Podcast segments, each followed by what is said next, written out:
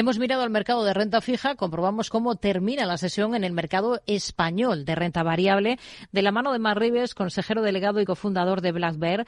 ¿Qué tal, Marc? Muy buenas tardes. Muy buenas tardes, Rocío. Bueno, ¿cómo termina la sesión y la semana para el IBEX? ¿Cómo quedan las cosas? Sí, algo de, algo de deterioro la semana pasada, a colación un poco de un mal comportamiento del sector financiero, creo que ahí va a estar la clave de nuestro selectivo, que ahora cotiza con algo de debilidad respecto de sus comparables europeos. Pero bueno, esta semana al menos parece que hemos amortiguado el golpe en una semana muy importante porque empezamos ya con la vorágine de los resultados empresariales y además la decisión del Banco Central Europeo que se va a mantener a un nivel que podría amortiguar esa volatilidad en el sector bancario. Así que dependeremos en parte de eso y de la próxima semana que ya arrancamos con la aceleración de resultados, en especial las eh, gran parte de las grandes tecnológicas y bancos en Europa. ¿no? Ahí va a estar la clave. De momento nos quedamos con eso, que el mercado parece que se sujeta en un primer nivel de soportes. Ahí podría terminar la corrección, pero va a depender de lo que veamos la semana pasada. Así que esperanzados en que haya podido terminar ya este ajuste de las últimas semanas. Ha hablado de soportes. ¿El de Solaria cuál sería? Porque sigue su particular castigo. Pues ahí está, está, está justo en, el umbral de lo que puede definir un proceso de caída libre, que es 1350. Hace semanas que lo venimos comentando en algún consultorio, que nos preguntan los oyentes también. Mucho cuidado porque Solaria lo está haciendo fantásticamente bien en un entorno eh, de mucha debilidad sectorial, pero parece por lo que vemos en el gráfico, que Solaria también podría caer y perder el soporte. Así que mucho cuidado y precaución. Perder los 13.50 sería muy peligroso y, por lo tanto, recomendable mm. liquidar posiciones en Solaria. Hoy hemos visto buen tono, por ejemplo, en Celnes. ¿Qué niveles son clave ahora mismo en esta compañía? Bueno, lo mismo es una compañía que también, con todo el tema de la deuda, mucho cuidado. Ya hemos visto en Grifols que cualquier cosa que pueda saltar puede generar pánico y temor. Ahora mismo Celnex se quiere recomponer, eso es cierto, 33,70 es el nivel que no debería de perder, porque si se sujeta en este nivel, y ojo, viendo lo que ha hecho esta semana, parece que Celnex tiene ganas de más, y no me extrañaría verlo, verla en el corto plazo en la cercanía de los 40 euros.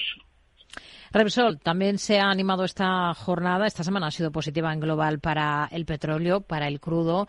Lidera las alzas del IBEX Repsol esta sesión. ¿Qué estrategia seguiría con la petrolera? Es cierto que en soportes, en un rango lateral, nunca está de más tomar una posición si lo que queremos es hacer trading contra tendencia, comprar soporte, vender en resistencia. Es cierto que el petróleo parece que se sujeta en esta zona del terreno de nadie, pero también es cierto que hay muchos valores que nos pueden dar una oportunidad en más apetecible que ese posible rebote en, en, rango que nos ofrece ahora mismo Repsol. Buen cierre semanal, buena respuesta en soporte. Podríamos comprar con objetivo 15, 15 y medio, stop por debajo de 13, pero creo que otros valores nos podrían dar mayor equilibrio en la rentabilidad-riesgo. Hmm. ¿En Ferrovial es tarde para incorporarse? Eh, sí, en el corto plazo, desde luego, porque hay un proceso de sobrecompra muy importante. En este caso es mantener claramente, no podemos poner ningún pero en una tendencia tan inapelable y, desde luego, si corrige, es para incorporarse en este majestuoso movimiento. Santander hoy es noticia porque ha finalizado su programa de recompra de acciones de más de 1.300 millones. Va a amortizar el 2,22% del capital. ¿Cómo está ahora por técnico el banco en estas jornadas previas a su presentación de resultados la semana que viene, resultados de 2023?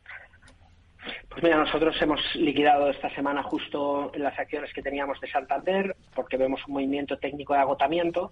Es cierto que los resultados pueden cambiar el sesgo de la tendencia, acelerar el movimiento, pero lo que pensamos en el fondo es que si lo que ha impulsado la recuperación de los bancos en estos últimos año, año y medio es la subida de tipos de interés, si ahora estamos en un techo de tipos en el mejor de los escenarios, pues es probable que veamos pronto el fin de la subida de las, del sector financiero. Por lo tanto, mucha cautela. Nosotros hemos liquidado la posición, se puede mantener, no obstante, mientras no pierda el 340.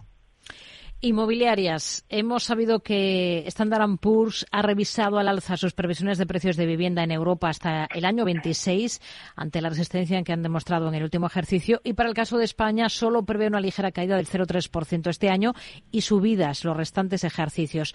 ¿Algún valor que le convenza dentro del inmobiliario cotizado nacional? Pues la verdad que no, porque el sectorial creo que se tiene que enfrentar a un tema, sobre todo en España, normativo y regulatorio que me temo que no va por el camino adecuado y eso puede penalizar. Si quisiésemos aprovecharnos del sector inmobiliario, a lo mejor sería más interesante comprar Meliá Hoteles, que también podríamos beneficiarnos de la infravaloración del valor de los activos, en este caso hoteles, de la excelente compañía hotelera española. Mar Rives, consejero delegado y cofundador de Black Bear Broker. Gracias. Muy buenas tardes. Igualmente un placer y feliz fin de semana a todos.